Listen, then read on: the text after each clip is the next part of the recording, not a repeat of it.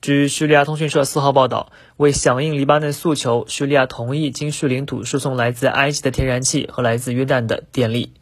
由黎巴嫩看守政府副总理兼国防部长、代理外交部长扎伊纳·阿卡尔带领的黎巴嫩高级代表团四号访叙，和叙外交部长梅克达德等叙方官员举行了会谈。黎巴嫩高级代表团此次访问叙利亚，是2011年叙危机爆发以来黎方对叙进行的最高级别访问。会谈结束后，叙利亚黎巴嫩高级委员会秘书长纳斯里胡里表示，双方讨论两国面临的严峻局势。黎巴嫩提出诉求，希望经叙领土输送来自埃及的天然气和来自约旦的电力。叙方对此诉求表示欢迎。胡里说，叙黎双方同意通过联合小组跟进细节性技术程序，讨论技术事宜。